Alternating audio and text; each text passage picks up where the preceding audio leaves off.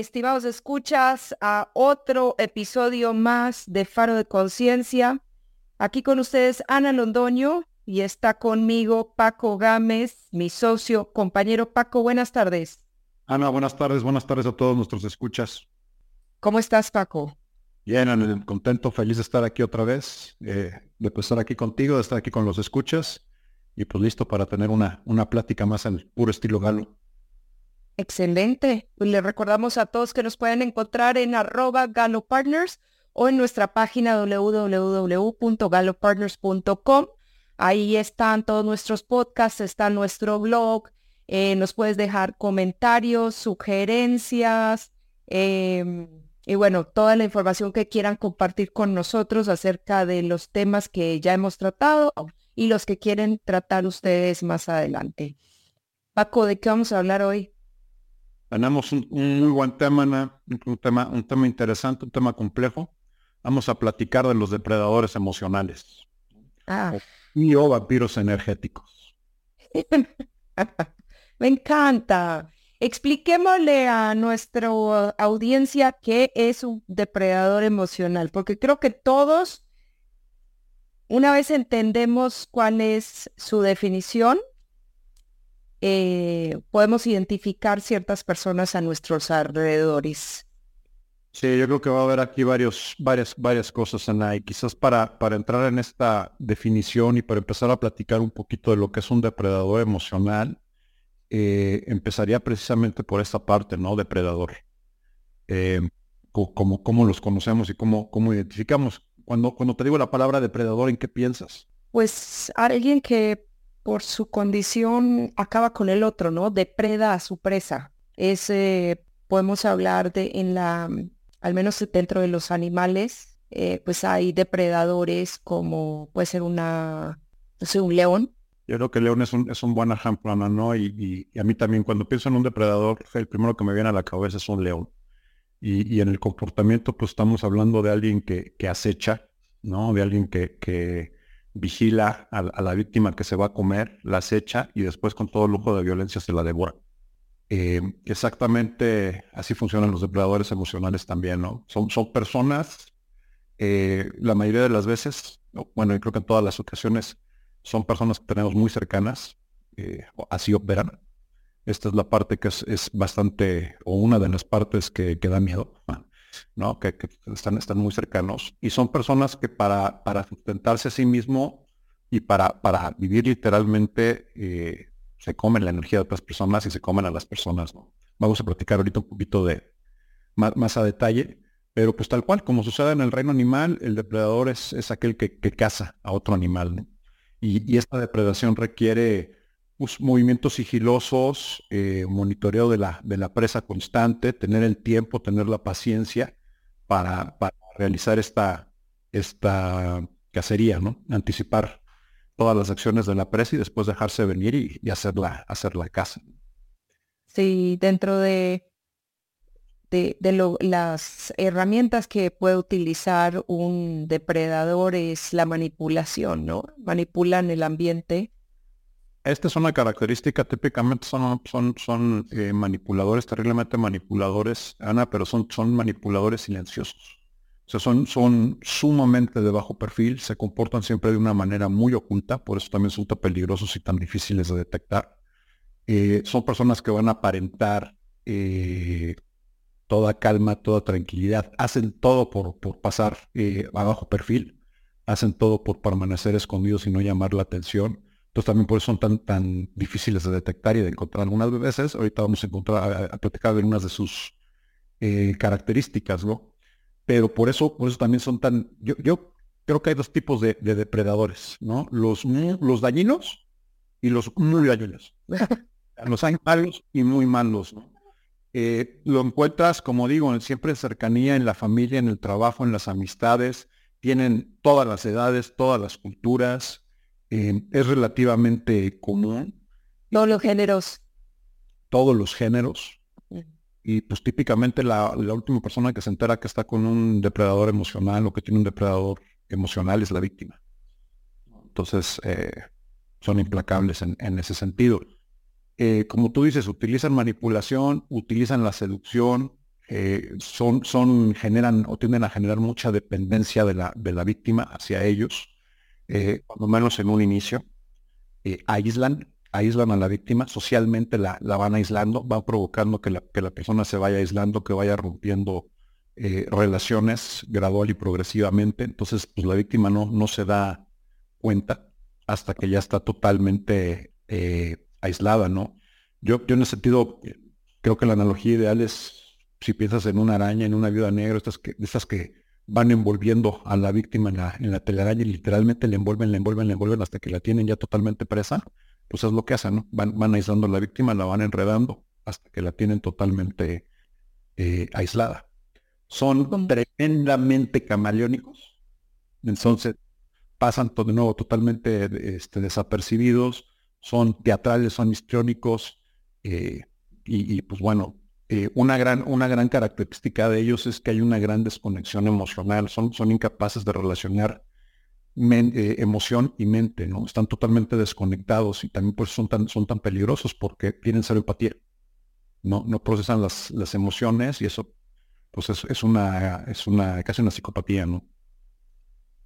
Sí, y cuando la víctima empieza a generar cierto rechazo hasta ante esas situaciones, eh, pueden actuar con muchísima violencia, eh, ya teniendo, como tú decías bien, la víctima envuelta dentro de su maraña, eh, pueden llegar a ser bastante violentos, entonces ya pasan de depredadores emocionales a una violencia emocional o violencia hasta física, porque podemos llegar hasta ese punto. Ahora, Paco, lo que tú, lo que tú has mencionado aquí, que son algunas de las características, ahora podemos llegar a, otras más, eh, pues nuestros escuchas pueden estar diciendo, wow, ¿no? ¡Qué miedo! Y resulta que es mucho más común de lo que uno cree encontrarse con esas personas porque pueden estar en nuestras familias, pueden estar podemos tener una pareja en algún punto, yo, yo alzo la mano y digo, yo tuve un depredador emocional, eh, puede ser amigo, inclusive amigo, compañero de trabajo, lo que sea. ¿Cómo los empezamos a detectar? Eh, bueno, antes déjame, mencionar algo. Eh, el depredador emocional la mayoría de las veces no tiene conciencia de que es un depredador emocional y no se da cuenta de cómo está actuando. Es su normalidad. Entonces, una parte ¿no? Porque no se te vaya a ocurrir convencerlos o tratar de convencerlos de que lo que están haciendo es mal, está mal, no lo van a, no lo van a reconocer, no lo ubican, no lo conocen. Son, son personas que, como bien mencionas, típicamente las tenemos muy cercanas, pueden ser compañeros de trabajo, puede ser una pareja, puede ser un familiar. Eh, entre más cercanos están, pues más difíciles son de detectar y más daño pueden generar. Son personas muy infelices, con una, con una muy baja eh, imagen de sí mismos, tienden, tienden a despreciarse inclusive a sí mismos, que esto es parte del, del, perfil de lo, que genera. Eh, absorben literalmente la energía de otras, de otras personas y típicamente tienden a, humillar, a menospreciar y a, y a, lastimar personas psicológicamente sanas, ¿no? Como mencioné hace rato, no conocen la empatía y no saben manejar sus emociones. O sea, e, esta es una gran característica, no tienen una desconexión emocional eh, tremenda. Son personas muy camaleónicas que nunca te van a mostrar la, verdadera cara y son personas que no se aceptan a sí mismas. Tienen un gran rechazo a, sí mismas. Entonces, eh, este, es, este es un tema. Eh, como todo depredador, porque hay quien dice, bueno, pues el depredador generalmente va a buscar, quizás va a buscar este una, una víctima que sea débil, que sea, no. O sea, tienden a buscar precisamente personas carismáticas, personas exitosas, personas triunfadoras. Eh, ¿Por qué? Porque están buscando eso que ellos no tienen, porque literalmente como vampiros van y buscan esa energía que a ellos les, eh, les hace falta, ¿no? Eh, una vez que ubican a la víctima, una vez que la, que la tienen, tal cual como decíamos hace rato, como depredador, van, la, la acechan, la atrapan y pues la, la depredan, ¿no? La, la desbaratan eh, en el día a día, de manera gradual, de manera progresiva, de manera eh, constante. Típicamente son a través de procesos de, acoso eh, psicológico, de maltrato psicológico, y pues a través de esto van, van minando, van golpeando los puntos débiles de la, de la víctima, no la van menospreciando, la van haciendo menos, la van tirando. Eh, y van generando una dependencia. Exactamente. Y ese es el tema. La aíslan, la hacen dependiente y después la rechazan. Entonces generan, generan ese juego de, aceptación, rechazo y de dependencia, codependencia de una manera eh, tremenda, ¿no? Sí importante en esta parte que tú dices porque salir de un depredador no es nada sencillo. ¿no? Y sobre todo cuando ya estás en un grado avanzado donde ya te aislaron, donde ya te tienen, no es nada sencillo, no es algo que sea eh, pues ni fácil y quizás este, muy, muy difícil que logres hacerlo solo. Sí, eh, y una de las cosas que empiezan a generar en, en digamos, en la víctima o la persona que, a la cual están acechando es, esa inseguridad, porque empiezas tú con una dependencia de aceptación de la otra persona, es una aceptación que se vuelve una quimera, o sea, se, se vuelve muy difícil de alcanzar porque esta persona siempre te está aminorando y, bajando tu propia autoestima. ¿Para qué? Para hacerte más dependiente de esa persona. Ahora vuelvo y repito, eh, se encuentran en todos los géneros, hombres, mujeres, eh, o sea, los oyentes se pueden imaginar todos los géneros, los que ustedes se quieran imaginar. Entonces, no es una cuestión de, ay, solamente hay depredadoras mujeres o depredadores hombres, hay de todos. Y, ah, bueno, hay depredadores que, pues, no sé, eh, es, solamente se acercan como pareja, no necesariamente, también puede ser un amigo cercano, también puede ser un familiar, eh, eh, y, se, y, se, embarcan las personas en relaciones supremamente tóxicas en donde se aminora la, la fe, el, quererse o el aprecio de sí mismo se pone en las manos de la otra persona y la otra persona literal hace lo que se le da la gana con tu autoestima eh, y ahí es donde te empieza a manipular emocionalmente y mentalmente. Cuando ya tú te das cuenta que has perdido la tranquilidad y la armonía en tu vida, salir de ese círculo vicioso eh, es una tarea titánica. ¿Por qué? Porque precisamente bajaron tu autoestima. Entonces, tú ya le, le entregaste a la otra persona el valor que, que tú ya ni tienes, ¿no? O sea, ese valor ya no existe para ti. Sí, correcto, te, te desbaratan y te desarticulan totalmente y además, vuelvo a insistir, te aíslan el problema con ese aislamiento es que justamente te quitan tu red de soporte, tu red, tu, red de, ayuda, ¿no? Eh, como bien dices, todos los géneros y todas las edades. ah, sí. Los hay adolescentes, los hay adultos, los hay ancianos, entonces están a todos los niveles. Típicamente son personas que tienen una herida de rechazo, una herida de abandono muy grande, que, seguramente sufrieron algún tema de, abuso psicológico en, edades tempranas, en edades formativas, y como mecanismo de defensa justo se, se disasocian de las emociones, dejan de procesar las emociones. Por eso tienen esta incapacidad de, procesar las emociones y de identificar y de empatizar eh, con las personas. Entonces, esta desconexión, esta falta de empatía, también genera que vean a las personas como objetos más que como personas, ¿no? Son, son capaces de entender y de tener un punto de referencia donde entiendan que, hay un nivel emocional con, la persona con la que están eh, tratando. Son personas con un nivel de, ansiedad tremendo y con una necesidad de control tremenda, porque lo, único que los aplaca es tener ese, ese control y estar en un entorno y en un ambiente eh, conocido, en donde pueden estar eh, pues, cómodos, ¿no? confortables. Van a ser personas muy rígidas en cuanto a la, experimentación de, cosas nuevas, de nuevas experiencias, de ambientes o de conocer a otra persona. Siempre van a buscar esa necesidad de tener el ambiente eh, controlado y la necesidad de controlar a los demás. Eh, nunca o, difícilmente van a buscar enfrentamientos directos. Esta es otra gran, característica. Cuando son niños, por ejemplo, es el niño manipulador que busca a alguien que vaya y, se pelee por él. ¿no? Ese es el niño que tira una piedra y esconde la mano. Eh, no van a ser directos, siempre van a buscar eh, generar atrás, no van a, confrontarte como tal. Si les haces algo, llegan a detectar algo, se lo van a guardar para utilizarlo después y para traértelo y remarcártelo eh, después más adelante, ¿no? Entonces el clásico de ¿te acuerdas cuándo? Y bueno, es que tú me hiciste en esta ocasión y siempre van a tener a la mano esos argumentos para tirártelos cuando menos este, lo estás esperando, ¿no? Eh, cuando son adultos, inclusive en ese sentido, tienden a actuar como, como cuando eran eh, niños, ¿no? A esa, a esa manipulación, a ese, a ese esconderse. Em, eso en cuanto a ellos, y, como te decía, las víctimas, el, perfil de las víctimas de un depredador emocional tienden a ser personas bondadosas, empáticas, generosas, optimistas.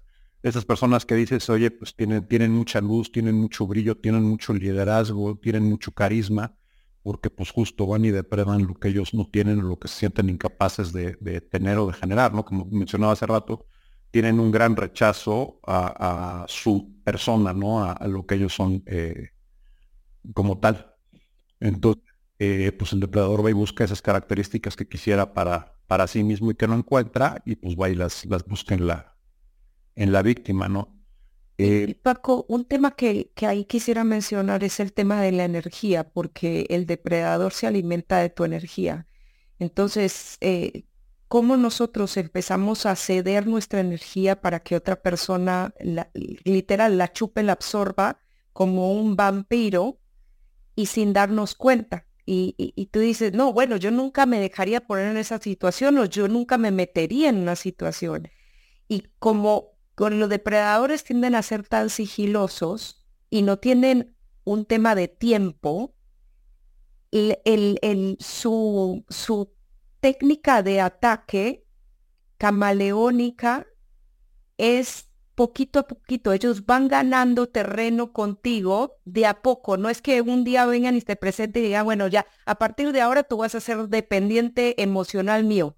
No, es poco a poco y saben exactamente qué botones tocar en su víctima, primero para sacarle toda la energía. Entonces, uno como víctima empieza a ver paulatinamente, o sea, tiene uno que realmente ver de hoy hace un año atrás cómo era yo para darse cuenta que de a poquitos, en los 365 días del año, te fueron quitando un pedacito de tu energía, un pedacito de tu amor propio, de tu estabilidad, para convertirte en un dependiente emocional. Constantemente y todos los días, Ana. Yo, yo reitero, o sea, para que, para que puedan conseguir una víctima, eh, se requiere tiempo y cercanía. O sea, tienen que tenerte en tu entorno, tienes que estar de, una manera cercana para que te puedan atacar. Una vez que te tienen ahí eh, sigilosamente, como, como mencionas, eh, se, van, se van metiendo poco a poco, ¿no? Van, van jugando, van absorbiendo esa energía, literalmente son vampiros emocionales. Típicamente cuando estás con un, con un depredador, el nivel de energía te baja y te sientes agotado, te sientes cansado. Van utilizando y te van enredando poco a poco eh, de una manera sigilosa, con buenas maneras, pero te van aislando, vas perdiendo relaciones. Y es, es la pareja que de repente inexplicablemente genera un problema con tus papás, o genera un problema con tus amigos, o genera un pleito donde terminas con tu mejor amiga, esos típicos malentendidos. Poco a poco te vas, te vas aislando. Eh, te va metiendo crítica, te va metiendo comentarios negativos poco a poco, de tal manera que va desbaratando tu autoestima, la va minando eh, se mete con tus creencias. Se mete durísimo con tus creencias, te, te juzga en base a tus creencias, se va a burlar de ellas, te va a ridiculizar sobre, sobre ellas, te va a recordar tus errores todo el tiempo, nunca te va a hablar de las cosas buenas o de las virtudes que puedas tener. Todo, todo va encaminado a, ir desbaratando tu autoestima, tu autoestima gradualmente y a irte quitando la energía que normalmente ocuparías para, para mm, defenderte. Y como no te confrontan directamente, además, pues un tema así, o sea, literalmente no sabes ni en qué momento te están pegando, en qué momento te están atacando, en qué momento estás siendo comido, ¿no? Ese es el problema. Entonces, cuando te das cuenta, pues ya no traes energía, ya estás totalmente aislado, eh, ya estás en una situación emocional con una autoestima y con una autoimagen terriblemente desbaratada y además estás solo. Que ese es, que ese es el, mayor, el mayor tema, ¿no? Entonces ya generaron tal dependencia, ya te aislaron de tal manera que los únicos que están ahí eh, y al único que crees que puedes pedir ayuda, pues es a, tu depredador, ¿no? Sí, y te hacen dudar de todo lo que tienes a tu alrededor, eh, con, con, juicios de valor acerca de las personas, de tus creencias, de, de tus rutinas, de, de tus actividades, eh, para terminar siendo alguien a imagen y semejanza de tu depredador. Esa es una gran porque te acabas convirtiendo en un apéndice del depredador y es lo que busca, ¿no? Te acabas convirtiendo en una extensión, te acabas sintiendo siempre en deuda con esta persona. Ah, y siempre, y siempre van a utilizar, siempre generan, tienden mucho a generar sentimientos de culpa. Totalmente. Siempre, siempre. Claro, para poder aprovecharse de, de ti. Sí. Inclusive, Paco, tú mencionabas que no había confrontación. Yo recuerdo, estuve en una, relación de este tipo, eh, creo que demasiado tiempo. Yo en ese momento no conocí este concepto de la depredación emocional y, hoy en día eh, toda nueva relación que yo entablo, inclusive las, las actuales, ¿no? Siempre las estoy mirando bajo la lupa, decir, bueno, ¿quién es el que me quiere o la que me quiere quitar mi energía y quién, quién no me está haciendo un bien. Y, y, yo agradezco, ¿no? Esa relación, las enseñanzas que me dejó, aunque fue durísimo, fue muy fuerte, porque precisamente como tú mencionas, pues mi autoestima quedó reducida a nada, absolutamente nada. Y, y yo sí tuve muchísimas confrontaciones en donde al final siempre terminaba yo siendo la culpable. Y no tanto siendo la culpable, yo sintiéndome culpable y por culpa, o valga la redundancia, a causa de esa culpa, yo terminaba pidiendo perdón por cosas que realmente pues no, no estaban, no eran ni siquiera dignas de pedir perdón. Casi siempre, Ana, una de las, o la primera táctica que utiliza un depredador emocional es crear sentimientos de culpa en la víctima y, hacerte sentir responsable absolutamente de todo lo malo que sucede, ¿no? Y de, lo, y de los, si estamos hablando de una pareja o de una relación, todos los problemas y todos los conflictos que existan en la pareja son tu culpa. O cuando menos así te lo va a hacer sentir, ¿no? Así te lo va, te lo va a querer eh, marcar. En un principio toman una posición de tolerancia, de, de hey, no te doy chance, ok, pobrecito, sí, este, aquí estoy yo para, para apoyarte pero poco a poco eh, te van abandonando, te, se van haciendo hacia atrás, como decía hace rato, en un principio están ahí, ta, ta, ta, y luego se van echando hacia atrás y te van haciendo sentir culpable de ese, de ese, de esa, de esa, de ese alejamiento que está sucediendo, ¿no?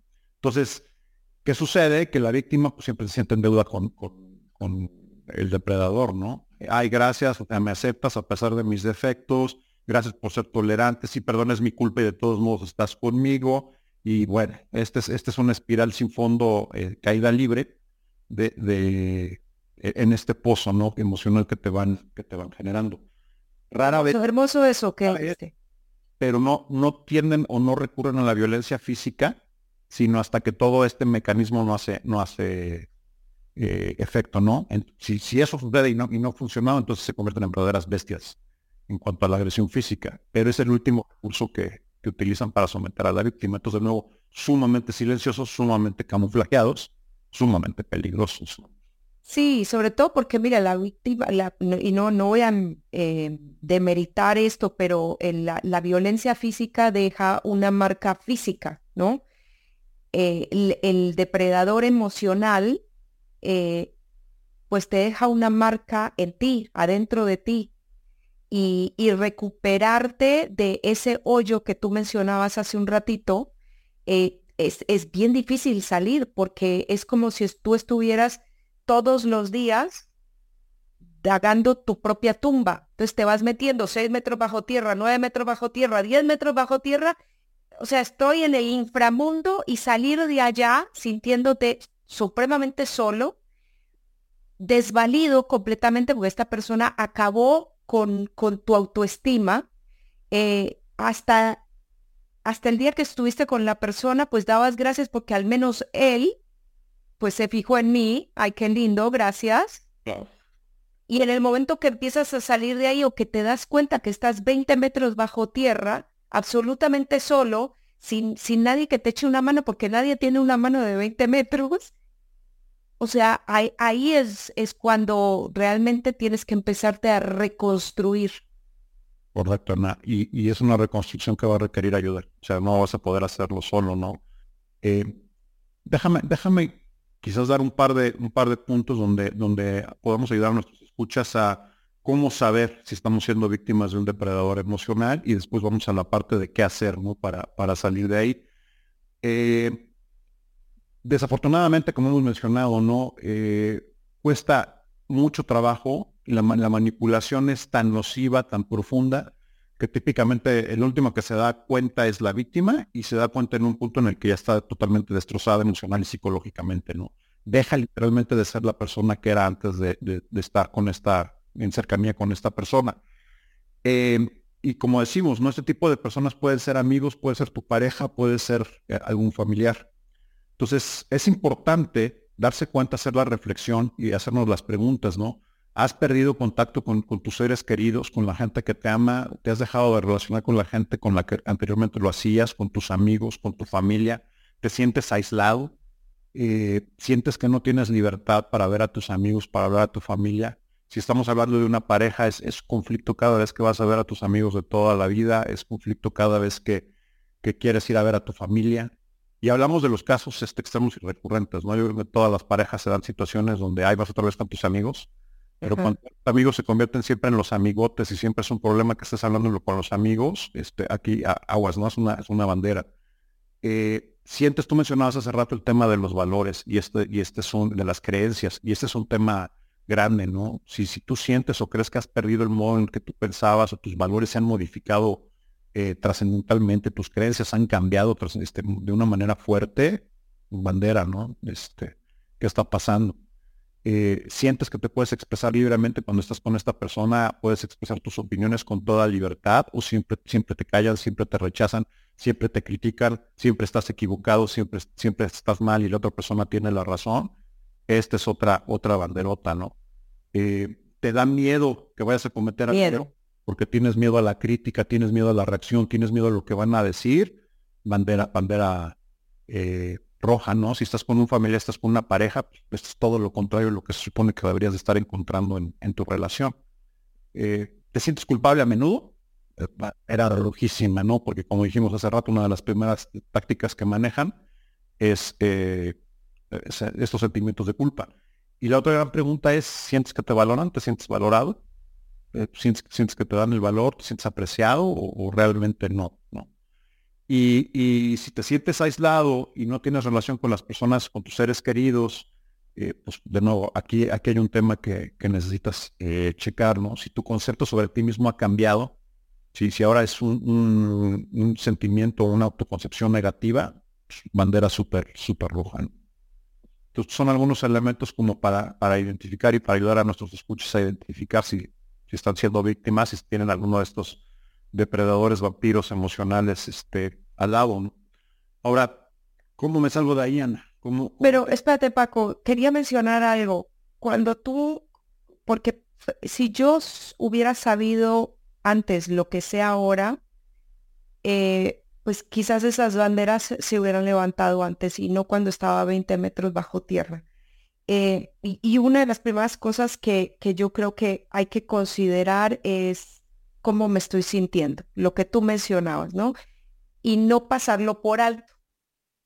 Que hay veces por, por alcanzar la aceptación de otro ser humano empezamos a pasar por alto cosas que hoy son una banderita rosada y mañana son una verdadera bandera roja.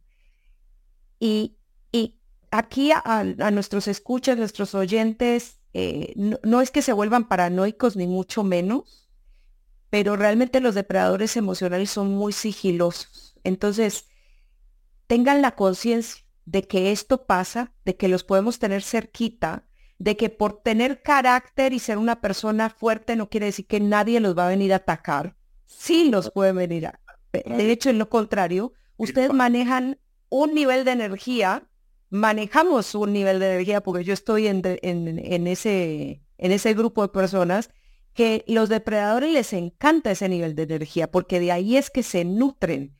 Entonces no digan, no, es que yo tengo un carácter y yo mando a todo el mundo a la... Mm, eso, eso no te va a ayudar en estas situaciones. Lo que sí te puede ayudar para evitar cosas eh, en el futuro es precisamente la conciencia de que primero esto pasa y segundo, eh, cuáles son esas, esos primeros síntomas que se pueden estar sintiendo y viviendo tú en el día a día.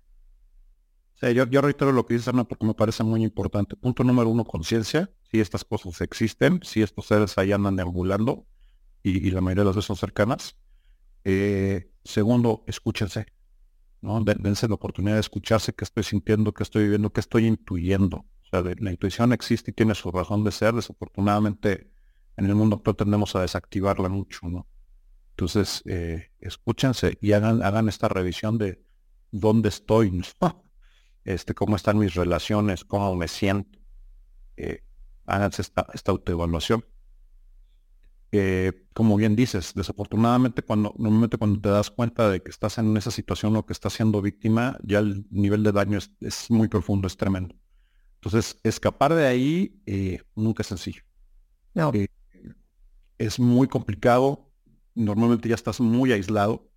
Entonces también viene un punto, como dijimos, con una autoestima destruida terriblemente, ¿no? Entonces, literalmente es estar con el agua al cuello y en el único salvavidas que aparentemente ves está tu depredador, ¿no? Entonces, eh, yo mi primera recomendación es no traten de salir de esto solos, o sea, busquen la ayuda siempre, busquen un, psicoterapeuta, busquen un, terapeuta, un amigo, que, les pueda ayudar a, iniciar este proceso de, reconstrucción, porque literalmente va a tener que ser una reconstrucción. Eh, hay que reconocer y hay que aceptar que fuiste víctima o que estás siendo víctima de, una, de uno de estos seres y que necesitas ayuda.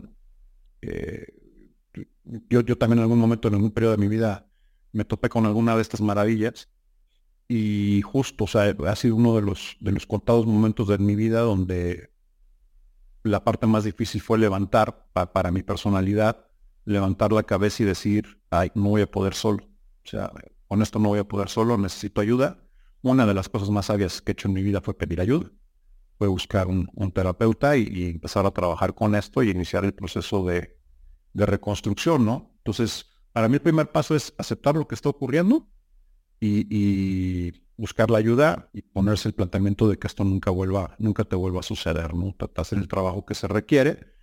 Eh, vas a requerir ayuda, vas a requerir trabajo, recuperar la red, atender a la red de, gente que quieres, buscar a tus seres queridos, buscar a tu familia, que van a estar ahí para ti garantizado, ¿no? La gente que te quiere, la gente que te estima. Muchas veces la gente que te quiere y todo se dio cuenta del proceso y, y ven el proceso eh, nada más que, pues, como decíamos, ¿no? El, que siempre, o la persona que vive en, negación hasta el final es la víctima.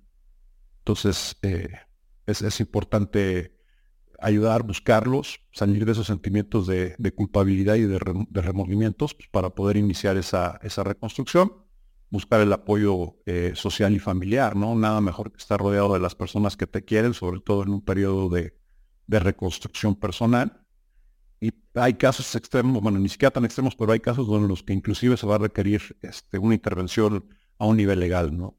Y poner mecanismos de, control contra esta persona, este, candados para, para evitar daños psicológicos, emocionales, e, inclusive a nivel este, físico.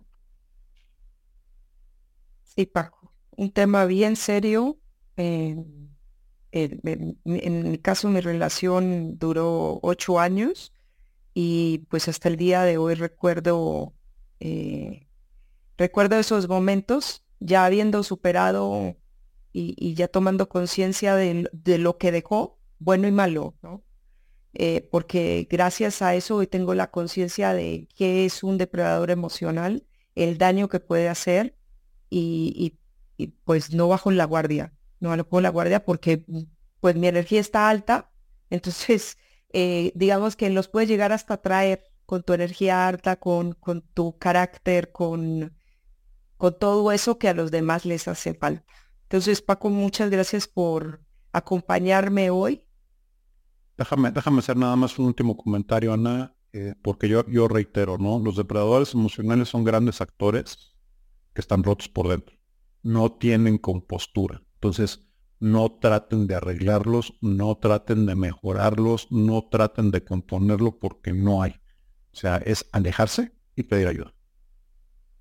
Aléjate, o sea, literalmente estas cosas hay que, hay que alejarse. Sí, mencionas un buen, buen tema. Eh, y, como nosotros, pues hay, hay, vemos algunos que siempre queremos corregir y arreglar, Em, eh, tenemos fe que vamos a poder cambiar a las personas y esas personas no tienen cambio, pero pues realmente no te están haciendo ningún favor, eh, el aprecio que te tienen va eh, por un, vehículo de la manipulación y de literal depredarte para ellos sentirse más fuerte. Entonces, eso no es amor, eso no es cariño, eso no es aprecio, eso es una enfermedad, podríamos decir, que trae la otra persona y que pues se nutre de, una persona sana como, como tú. Ahora sí, como decía por ahí una campaña de los 80, este, ojo, mucho ojo, ¿no? Aléjate y cuénteselo a quien más confianza le tengas. así es. Así es, bueno, muchísimas gracias Paco por acompañarme en otro episodio más de Paro de Conciencia. Hoy estuvimos hablando sobre los depredadores emocionales. Por favor, déjenos sus comentarios en arroba galopartners o en nuestra página de internet www.galopartners.com. Ahí está nuestro blog, nuestro podcast, nos pueden escuchar también en Spotify. Eh, Paco, como siempre, un gran placer. Encantado, Ana, como siempre. Gracias, gracias a nuestros escuchas. Vivan, vivan intensamente, vivan al 100%. Un excelente resto de la semana y nos escuchamos pronto.